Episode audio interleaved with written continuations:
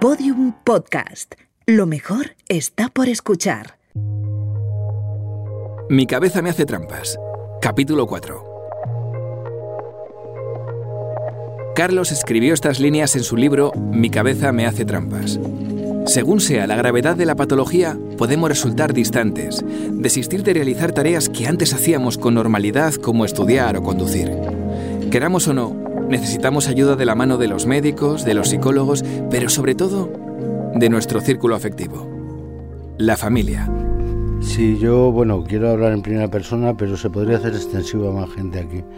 Muchos procedemos de, en, este momento de familias desestructuradas. Yo tengo familia de sangre, pero no me puedo arropar. Eh, no tienes eh, amigos, no tienes familia, que eso es fundamental, lo dice el autor del libro, pero es una realidad como un templo. Y pues también tiene una cosa muy buena, en el caso de Carlos, que es el apoyo familiar. Que él muchas veces no lo puede contar, pero el apoyo familiar que tiene él es brutal. O sea, tanto su mujer como sus hijos, el apoyo es eh, un 200%, o sea que eso también ayuda mucho. Escuchabas a Paco, usuario del centro de día, y luego al amigo de Carlos, Pepín. Yo he tenido suerte porque soy afortunado, tengo mujer, hijos, pero pobre de, esa persona que le coge la patología y la medicación en lo que sería la ESO, porque le rompe los estudios pobre del reo mental que, que le van a dar la medicación a rastras o de Pascuas en Flores y está abandonado a su suerte. Yo soy muy afortunado, muy, muy afortunado, no, no te quepa duda. Supongo que recuerdas la voz de la mujer de Carlos. Hola, soy Betty. Aquí te presento a sus hijos. Soy Carla, tengo 23 años, soy periodista y soy la hija de Carlos. Soy Lucas, eh, me gusta hacer música, me gusta la música y soy estudiante de historia del arte y soy el hijo de Carlos. Cada casa es diferente, cada persona es diferente y cada forma de afrontar la patología mental también. Sigo leyendo algunas líneas escritas por Carlos. Al final de un párrafo me encuentro con esta pregunta. ¿Qué ocurre en una familia cuando uno de sus miembros tiene una enfermedad mental crónica más o menos grave. Los hechos más sintomáticos pasan, como escribe en su libro, por un aumento del nivel de ansiedad en la familia, por sentimientos de impotencia ante una situación para la que no estaban preparados. Y es que, ¿quién está preparado? De hecho, si tú o yo recibiéramos ahora un diagnóstico como el de Carlos, si lo piensas, sería bastante normal que pensáramos así. Dice, ¿qué va a ser de mí, no? ¿Dónde voy a trabajar ahora? ¿Qué, qué pensarán los amigos de mis hijos, etcétera? Yo, al, ser niños, yo creo que era más curiosidad, que no tenían tanto reparo en preguntar y yo me lo tomaba bien igual. Pero claro, es eso, amigos de toda la vida de, en el instituto así no tienen vergüenza en preguntarme cosas. Y yo eso le respondía todo muy natural y tal. Pero sí cuando les decía que era trastorno bipolar, pues lo típico, tenía que explicar un poco cómo es para que lo entiendan. O sea, aprendí lo que era Luego también lo conté, porque al parecer yo no puedo callarme, no sé por qué. Y, pero bien, también fue cuando estaba en primero de la ESO, que tendría unos 12 años, ¿no? Más o menos. 12, 13, sí. 12, 13. Y lo conté y un niño me dijo, come dos polos a la vez. Y dije yo, sí, exactamente es eso. Y bien, todo bien. Nadie me dijo nada, la verdad, nadie me reaccionó de forma negativa. Al revés. Sí. Porque además papá los llevó de excursión a las, CIES. Vino, vino de visita a clase como rollo famoso. Sí, eh, exactamente, a dar una charla, clase, o sea bien, era... Es que no es nada del otro mundo, no hay que tener miedo, solamente hay que informarse y que vean que el padre de una compañera pues es bipolar, ¿vale? Pero como puede ser diabético. Que eso, que no hay que tener miedo, que hablando es como más conoces a esa gente y sobre todo con el día a día, con las charlas, con el con los pequeños detalles es con lo que no tienen que quedarse, con la primera impresión es con lo que no tienen que quedarse. Sino cuanto más se acerquen a hablar de cosas en común y demás es cuando realmente te das cuenta y, valoras a la persona. Algunas familias se ven desbordadas, otras consiguen gestionar mejor la situación.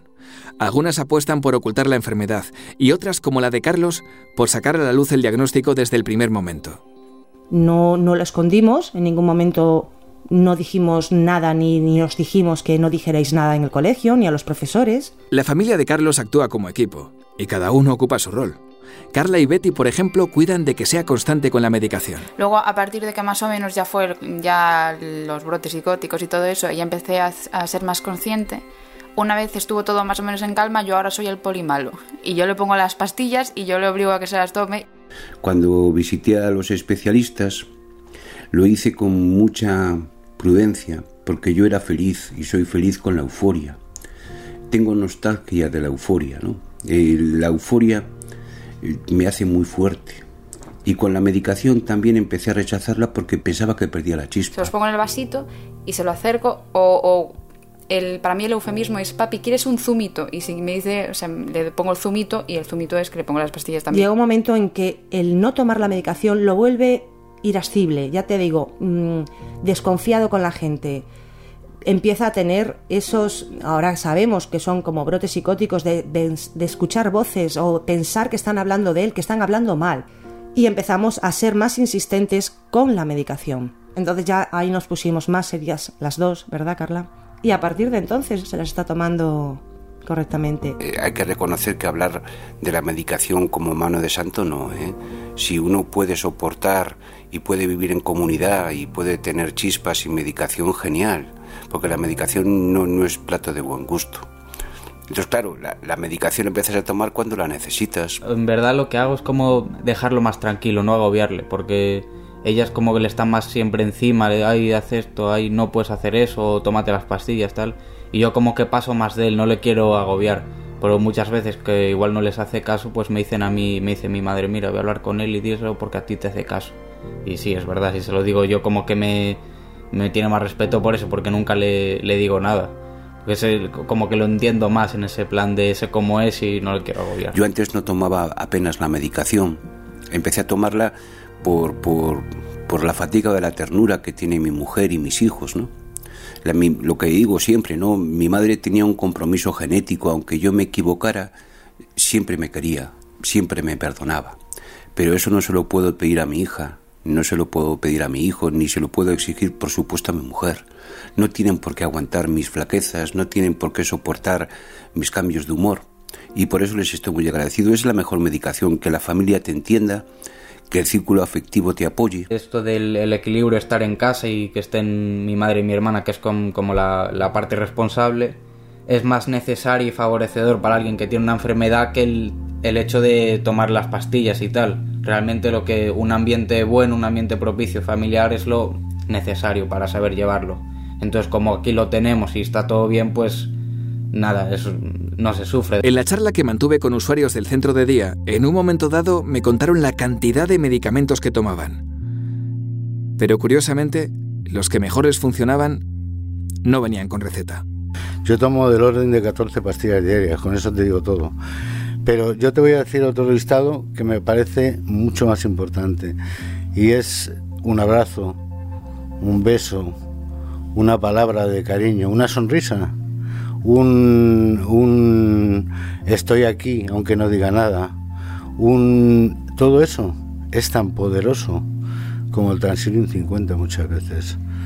Eso, eso es un, eso es algo que, que deberían recoger más el, el, todo el tinglado médico, ¿no? El, el que la importancia, el all you need is decir, muchas veces el, simplemente esos gestos cuando llegas te, te, cambian el chip de alguna forma.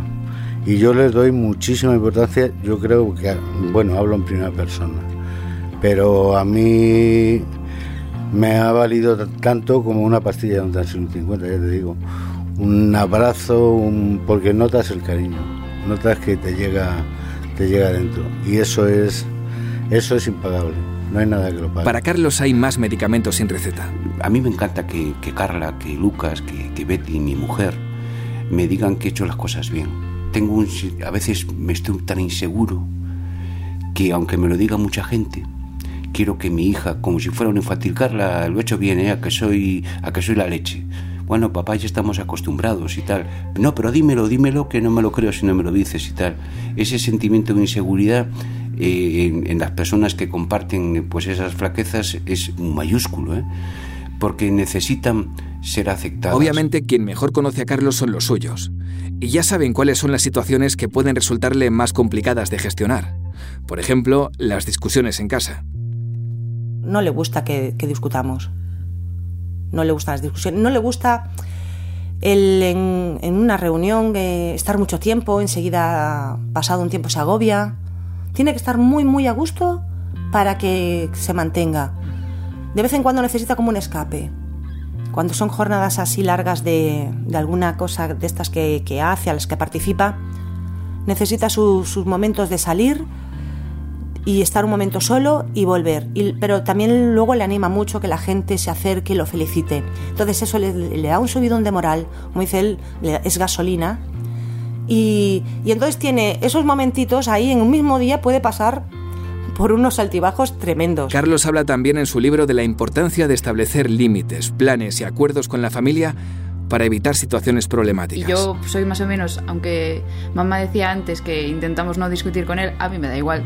Yo discuto, porque si ya alguien le tiene que decir las cosas, yo se las digo, porque me da igual. o sea, que tenga un trastorno bipolar sí que explica los comportamientos, pero tampoco los puede justificar. Entonces yo estoy ahí para decirle también, si ella es el freno, pues yo, tam- yo soy la señal de stop. Aparte de lo que dijo mi hija es fundamental, ¿no? Una acción dolosa para nada puede disculparse por un problema psicótico porque haces daño. O sea, una persona con una afectada por un problema de salud mental puede ser mala persona, puede ser buena persona o puede ser vago o puede ser alto o bajo. Cuando hace una acción dolosa, cuando comete un delito, está bien si defiende que no ha habido alevosía por culpa de, de su comportamiento, porque estaba fuera de sí, eso se disculpa, pero el tener una enfermedad mental o una patología psíquica no exime de que tú haces daño a terceros. Yo estoy a favor de que esa persona sea juzgada de manera atenta, elegante. La normalización es eso también, ¿no? Que una persona tenga tantos derechos como otro enfermo crónico y también las mismas obligaciones. En el caso del trastorno bipolar, Carlos apunta que la familia debe saber la diferencia entre tener un buen día y la euforia y entre tener un mal día y la depresión. De lo que se trata, al fin y al cabo, es de conocer a fondo la patología, sea la que sea, y adquirir las mejores herramientas emocionales para sumar y no restar. Para llevar al fin y al cabo una vida normal, donde la terapia y la medicación sean solo algunos datos más a tener en cuenta dentro de la planificación familiar. Quiero dar un mensaje de que puede una persona bipolar encontrar una pareja, tener hijos y ser feliz el resto de su vida, con una vida normal. Nosotros realmente llevamos una vida normal, somos una familia normal. Tenemos así nuestros pequeños toques de, de humor, nuestros... Carlos, por ejemplo, es muy imaginativo con los motes, no se sabe ningún nombre de ningún amigo de, de nuestros hijos, entonces los reconocemos todos por motes, motes creados por él. Eh, eso es gracioso, pero también es normal, creo que puede ocurrir en todas las familias. ¿Qué es lo que más admiras de tu padre? Pues yo creo que la- es la faceta que eso de estar en casa de padre, no la que da a todo el mundo, que es, es natural, pero quiero decir, siempre hay que venderse y hay que saber hablar de cara al público. A él le gusta mucho, pero yo lo respeto y lo valoro por cómo es en casa y por las bromas entre nosotros y eso el día a día.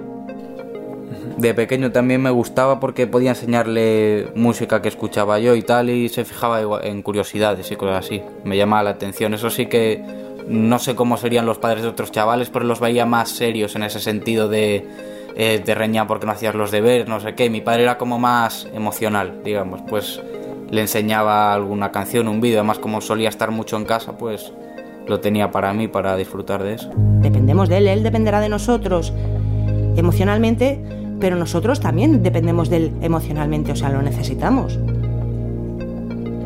Yo creo que es, ese sería una- un resumen, un- nos necesitamos y nos ayudamos. En el próximo capítulo vas a conocer a Carlos en una charla distendida, entre amigos, para poner el broche final a esta aventura y para darte las gracias por habernos acompañado en este camino. Mi cabeza me hace trampas. Dirección, sonido, guion y montaje, Molo Cebrián. Masterización, Miguel Galguera. Basado en la obra de Carlos Mañas, Mi cabeza me hace trampas.